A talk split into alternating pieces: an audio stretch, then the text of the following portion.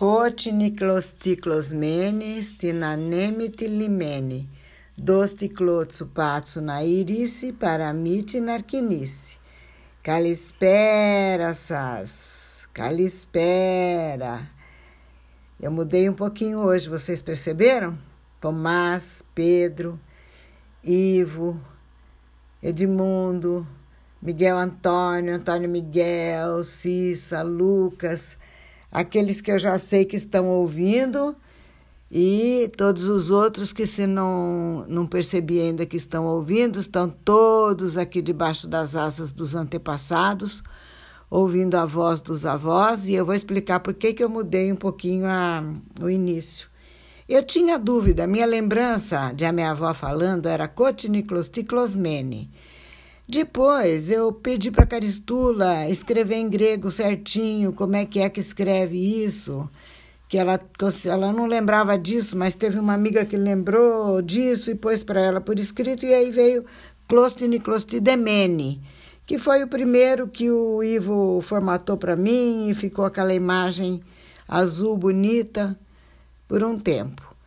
Hoje, vejam só, a sintonia e, e, e vão dizer que não existe plano espiritual e intercâmbio. Hoje eu encontrei e justamente fotografei e pus para vocês todos verem aí na, na foto do, do episódio, né, do, da voz dos avós, da história compartilhada, eu pus com a letra do meu pai, que em 2008 eu falei para ele alguma coisa sobre essa lembrança que eu tinha, e pedi para ele escrever para eu nunca esquecer. Ai, meu Deus. Encontrei isso hoje e aí está para vocês verem com a letra dele. Então, eu modifiquei mesmo. Foi dia 20 de maio de 2008 que ele escreveu isso para mim. Eu me lembro, lembrei, ele veio aqui em Lins e eu falei desse Cotiniclosti. Então, a partir de agora, é Cotiniclosti Closmene mesmo. E a tradução continua sendo aquela que eu falei, né? A linha vermelha emaranhada, vamos dar um tranco para a história começar, para ela se desembaraçar e assim a história começar. Depois que a pessoa que contava a história dizia paramite narquinice, aí ela falava calispera, e meu pai fazendo o teatro para me contar como é que era. E os outros todos resp respondiam calispera, e depois que todo mundo falava calispera, a história começava. Então, eu fiz esse, esse ajuste aqui, né? E, e vou dizer para vocês que preciso mesclar as emoções. Eu ontem contei para vocês que a saída de Atenas no navio foi muito emocionante. Meu pai o pai dele se despedindo, fiz o relato e senti muita emoção. E fico imaginando aí como ele entrou naquele navio, como ele chorou naquele convés e como depois ele desmaiou na cabine para dormir horas e horas e horas. Depois, eu já posso adiantar vocês que depois essa viagem de navio se tornou bem interessante. Vocês vão dar muita risada depois ouvindo ele contar. Mas é, de início foi difícil e ele teve que dormir muitas e muitas horas para poder se recuperar enquanto ele viaja, enquanto ele descansa, enquanto ele se diverte, enquanto tudo acontece. Mas nesse momento especial aqui, enquanto ele descansa, nós vamos ouvir ele contar novamente um pouquinho das lembranças que ele tinha do tempo da infância. Pelo que eu pude localizar aqui, ele não fala a data exatamente, mas acho que ele está fazendo um relato aqui que corresponde ao deve corresponder a, mais ou menos a, entre 1924, 25, 23, 24, 25. No começo do, da década de 20, isso estava acontecendo, tá? É, na verdade, não, é, é, apaga essa data. Estava acontecendo algum tempo depois, década de 20, mas não em 21, 22 é, eu acho que por volta de 30, porque depois ele mistura um pouco também as coisas. No fim, ele vai falar alguma coisa que se refere à época que ele perdeu a segunda mãe, a madrasta dele, a mãe da Tuli, ele vai falar no fim desse episódio aqui que vocês vão ouvir, ele vai retroagir, entendeu? Ele vai retroagir para a época que ele perdeu a, a segunda mãe.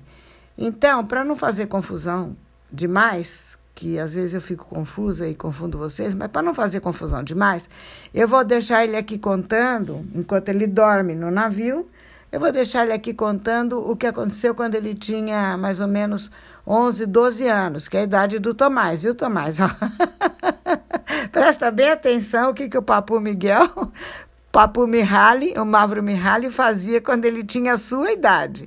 Ouça só, Antônio Miguel, Lucas, Pedro, Tomás e Nicolas e Joaquim e Renato e Péricles, Esteliano, queridos todos, ouçam o que o avô de vocês fazia nessa idade. Mas tem que ter paciência, porque ele, como a, a tia Helena e como a vovó de vocês, Tomás e Pedro, é, vai e volta no tempo, né? Mas nós não temos preocupação com isso, porque o que nós estamos fazendo aqui, agora, nessa quarentena, é ir voltar no tempo e no espaço e fazer um círculo e fechar esse círculo e ficar todo mundo aconchegado nesse círculo aqui, tá bom? E hoje tem mais uma novidade. Vou tentar pôr, daqui a pouco vocês vão começar a perceber, se eu conseguir, as músicas que hoje o Miguel e o, e o Edmundo estão pondo músicas muito bonitas no grupo Grécia 2021. E eu vou tentar aproveitar essas músicas como fundo para o avô de vocês falarem, para o bisavô de vocês falar. Tá bom? Então vamos começar ouvindo o bisavô falando da época que é, na fa que ele estava na faixa dos 11, 12 anos.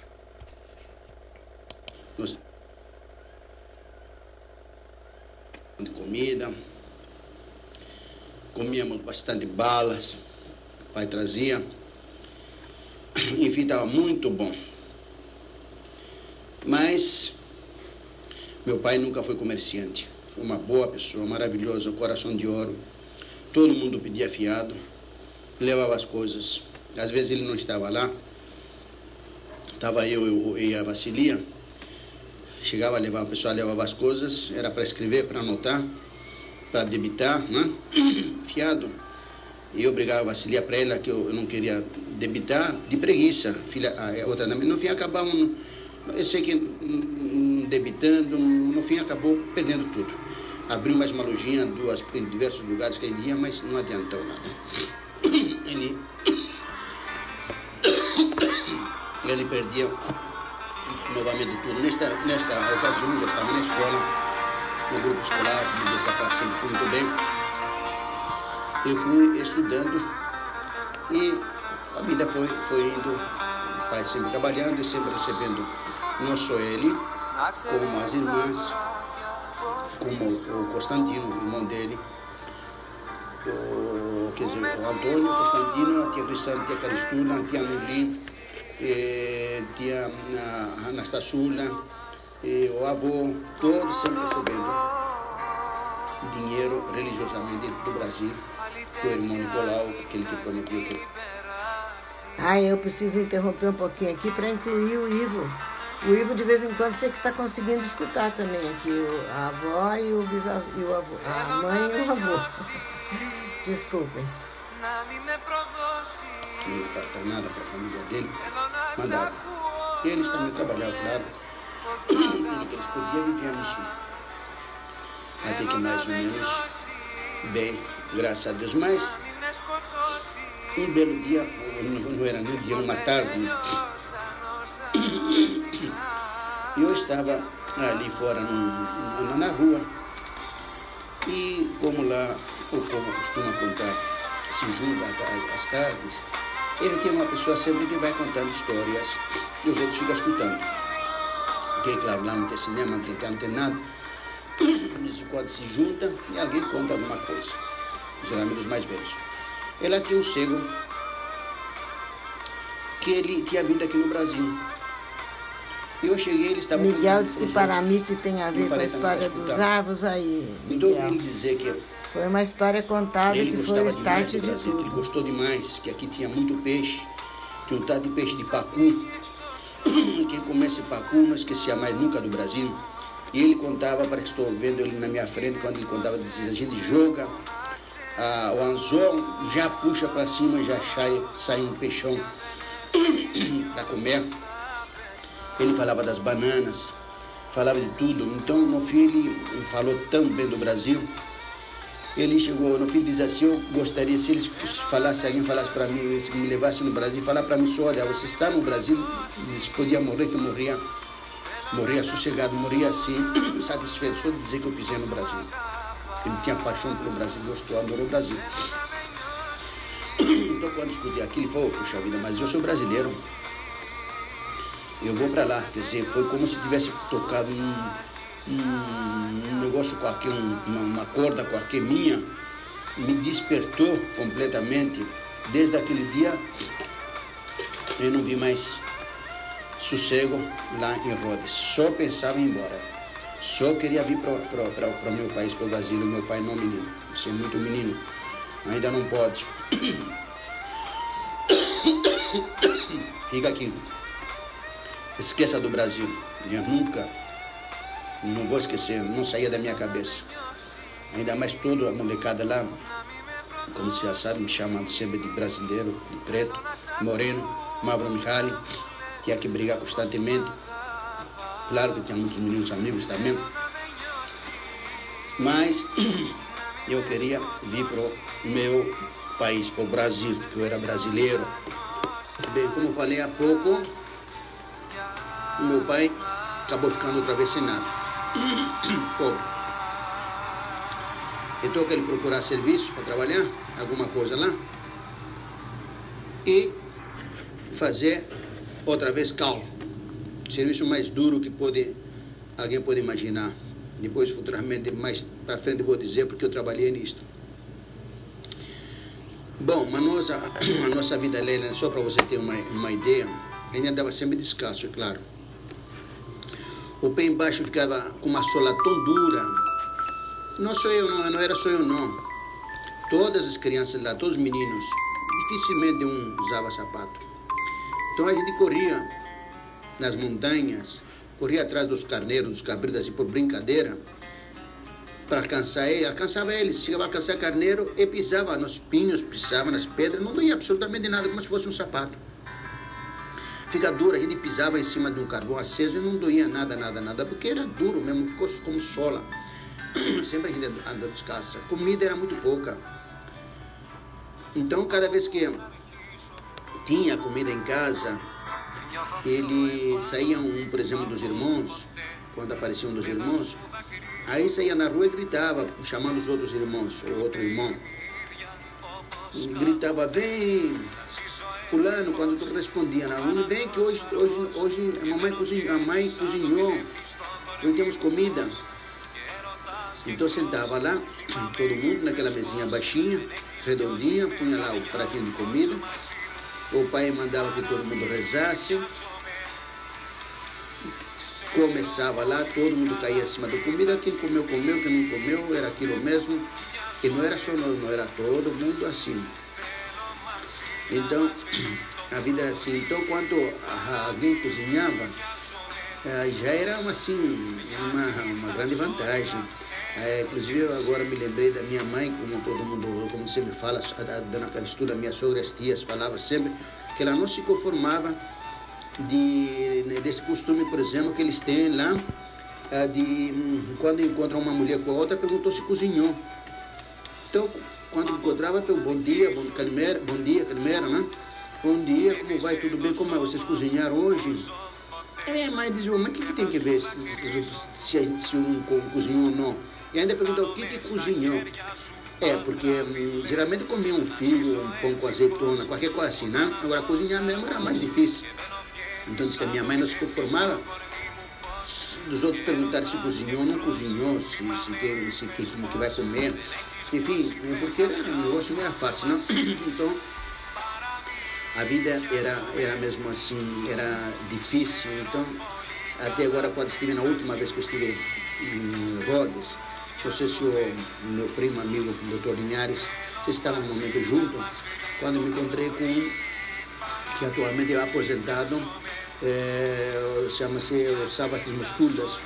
É, esse aqui agora é aposentado do Banco da Grécia, era gerente do Banco da Grécia. E como se fosse o Banco do Brasil, vamos por aqui, né? Era gerente, se aposentou, está vendo muito bem, com uma boa aposentadoria, uma boa casa, uma vida muito boa. E tinha um outro chamado Rufas, que também está muito bem agora, e outro chamado Socrates, que é Epítetos, que toma conta das propriedades da igreja, um dos mais importantes de lá. E todos nós víamos então numa vida assim muito, dura e todos tínhamos a mesma categoria, vamos dizer assim, né? E nós estamos reunidos assim, bem em frente desta casa da tia Nuna, onde nós ficávamos agora, nesta última viagem, onde nós dormíamos. Essa santa mulher que foi. Então, tudo lá em frente, conversando e lembrando aqueles tempos e rindo né, da vida. Então, o Socrates dizendo, você lembra, falando para nós outros, cada um contando, né? lembra quando o fulano o Pinicas, chama, tem um que chama Pinicas, que o pai dele era o prefeito, ele tinha um, inclusive um bar. E era um homem mais é, rico de lá da ocasião. Hoje o filho dele, por exemplo, também está bem, tem um barzinho lá também que ele vende uns, uns churrasquinhos, umas coisas assim, mas também. Mas era um menino mais rico, então ele apareceu, apareceu uma vez com mortandela o pai dele deu, chegou lá na escola, todo mundo chegou pertinho e falar, para ele, dá um pedacinho para mim. Se precisar do Socrates contar isso aqui, ou Rufa contar, ou, ou Savas, né? Eles contarem e a gente morria de dar risada. Dá um pedacinho para mim. Aí eles, não, não, não, não dou, não. Deixa eu cortar só um pedacinho, juntava-se as unhas, com o polegar com, com um indicador assim, chamamos só um pedacinho, só um pedacinho, só para para ver como que é. Aí ele deixava a gente pegar um pedacinho, assim, um guincho de, de mortandela, e eu, os moleques botando na boca, falando, hum, como é gostoso, como é gostoso. Então, outra vez ele trazia, outra vez trouxe a froza, uma espécie assim de sal de fruta, qualquer coisa assim, põe na água, aquilo até que é gostoso, não é sal de fruta, mas mais ou menos assim como aquilo lá ele ferve dentro do copo, etc. Não tinha lá na Grécia. Eu também veio aqui, os moleques falavam, deixa eu passar o dedo só um pouquinho para ver o que, que é, como que é. Então, e a gente contava como que é. Um moleque às vezes chegava, por exemplo, naturalmente, como já disse, descalço na escola mesmo, e o professor também não, não ligava para isso. E às vezes com aquela roupa rasgada, às vezes a calça rasgada, o moleque, às vezes, muitas vezes tinha que ir na, na, na, na, na, na lousa para escrever. Então, enquanto com a mão direita, quando o professor mandava na lousa para escrever alguma coisa, enquanto escrevia com a mão direita, ele segurava a bunda dele com a mão esquerda para não aparecer, porque estava rasgada a calça dele. E assim, então, eu uma, inclusive o nosso professor, que eu fui lá visitar ele também contando, e a gente morria de dar risada, contando quando chegou lá um pesquisador italiano, que naquele tempo já os italianos eram mais adiantados, sei lá, foi lá um, um qualquer lá, um, um, do governo, para saber o que, que o povo comia lá. Então ele foi na escola e perguntou um aluno, o que tu ha mangiato? Ele, o, o greguinho, né, que já aprendia também italiano, lá disse, pane e olive. Quer dizer, põe é, é, é, azeitona, é, bene, bene. E tu, o que tu ha mangiato? É, é pane e olive. Também disse que tinha comido pão e azeitona. e tu, perguntava outro. E o meu professor, infelizmente morreu agora, nesta, eh, o ano passado, e o professor contando e a gente, a gente morrendo de dar risada, achando aquela coisa. Agora a gente dá risada, mas naquela, aquele tempo, naquela vida, não era e não era de dar risada, não, viu? Não era, não era fácil, não. Então eu também perguntava também, pane olive.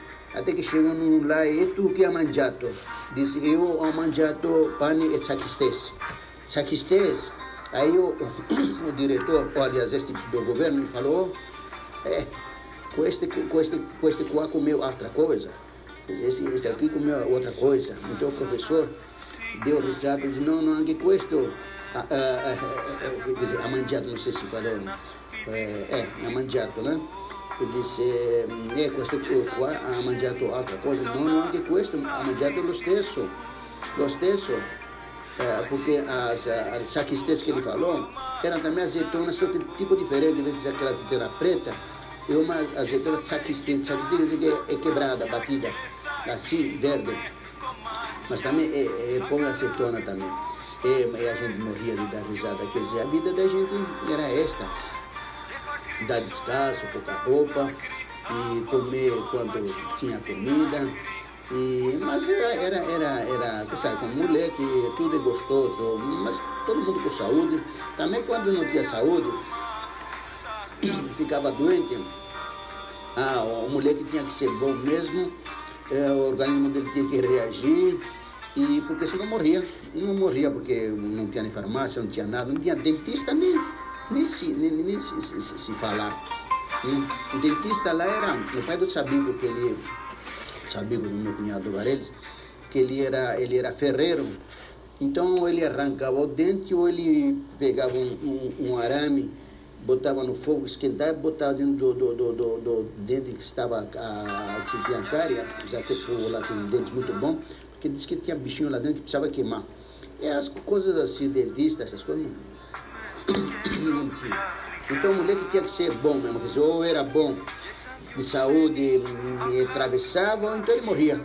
Morria. Quantas vezes eu me, me lembro, por exemplo, quando fiquei com febre, dias e dias, dias e dias, febre alta, que a gente não podia, não, podia nem, nem mexer em esta santa, a mulher que foi a, a, a Caristuda, ele, ela vinha e me passava um pano com um cogumelo na cabeça, e passava água nos, no, no, na boca, nos lábios, porque para ver que já estava tudo rachando, tudo queimando.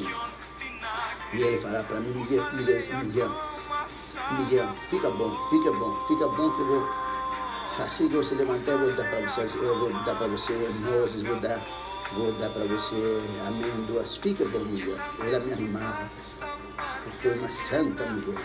Então, a vida era assim. Quantas vezes também, quando me lembro, quando estava com diarreia, e não vinha muito, usado. Mas eu era tão fraco, tão fraco, tão, já fiquei tão, tão leve que eu olhei com meu irmão, meu irmãozinho, me carregava nas costas. Eu saía rapidamente para ir procurar algum lugar. Eu tão fraco, mas atravessava. O organismo aguentava, resistia, então morria. Não tinha jeito de, não tinha medicamentos, não, não, não, tinha, não tinha nada.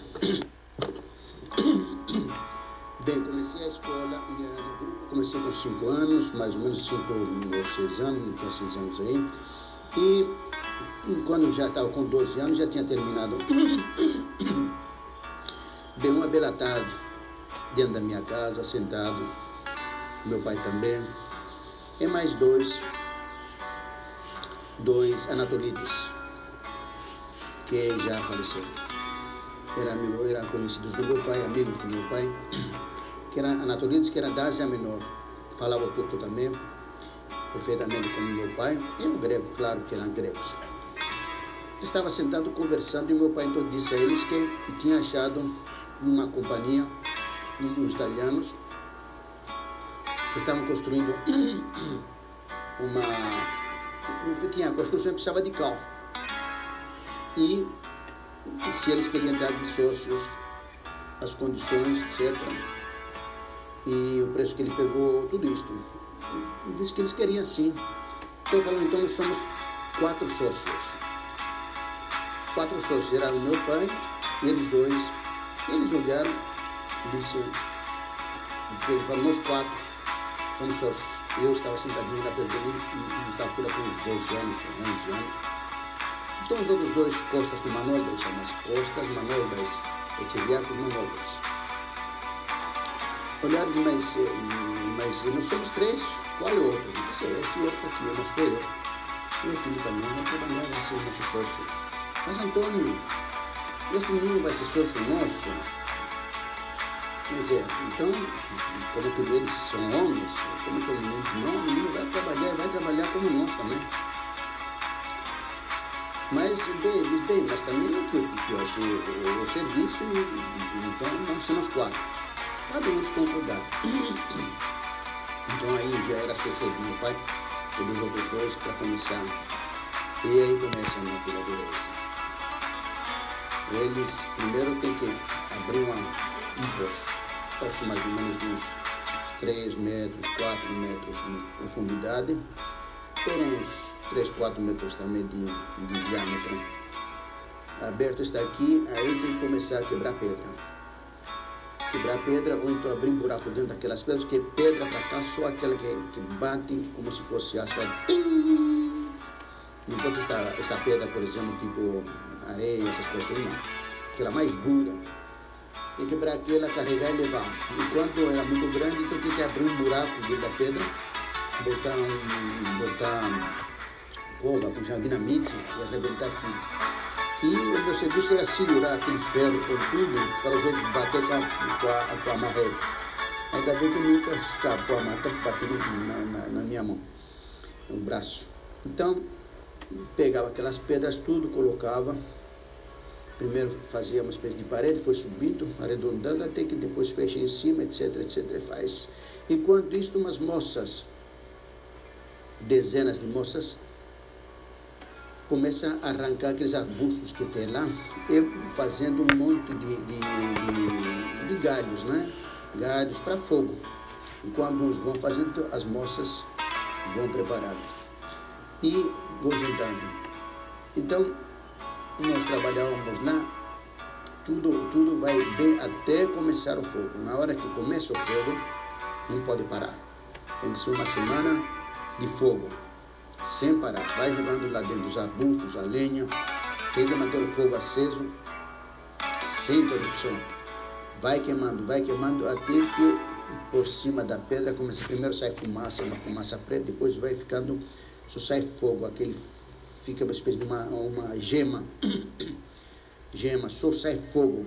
Então ele já sabe que está pronto o cal e para. Mas enquanto isto, enquanto um joga, os outros descansam e vai outro e vai dia e noite, se e, revezando dia e noite, no fogo e no frio, no fogo e no frio, no fogo e no frio. É uma dureza. E depois disto, quando chega na hora de tirar o caldo, aí que é uma dureza também, que entra cá pelo nariz, pela boca, um, um inferno aquilo lá, para carregar os caminhões, para enfim, para vender o carro.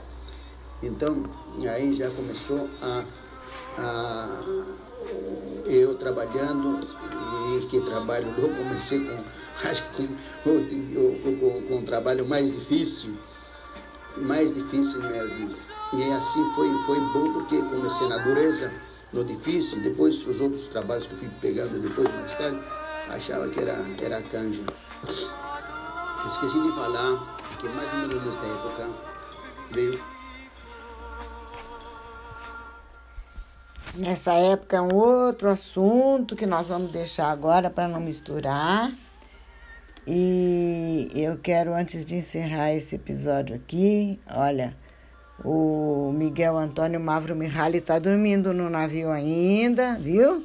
A viagem dele nem começou ainda e nós estamos aqui rememorando a vida que ele deixou para trás. E como eu estou conseguindo, parece que estou conseguindo agregar e valores, as músicas, os sentimentos dos descendentes dele nesses episódios. Hoje eu estou bastante entusiasmada porque eu vi que Edmundo e Miguel estão no grupo falando de música grega, se sentindo em Rhodes. E quando eu falo se sentindo em Rhodes, não é o Rhodes do turista, daquele que vai para fazer turismo, ver aquela maravilha. Eu estou falando daqueles que vão como todos nós da família, para reencontrar as raízes, né? Se, se alimentar delas. Então, isso é maravilhoso. Então, como eu estou bem entusiasmada, eu vou convidar mais pessoas, vou mandar o link hoje para Fernanda é, e ver se a gente consegue pôr o Ricardo e a Mayra para ouvirem também a parte grega da, da família, viu? Então, por agora, se eu esqueci de alguma coisa da, daquilo que eu havia planejado, no próximo eu faço um pouquinho de confusão, como o papo de vocês fazia, e a gente vai um pouco aqui, um pouco ali, pegando tudo. Por agora acabou a história, morreu Vitória, quem quiser que conte outra.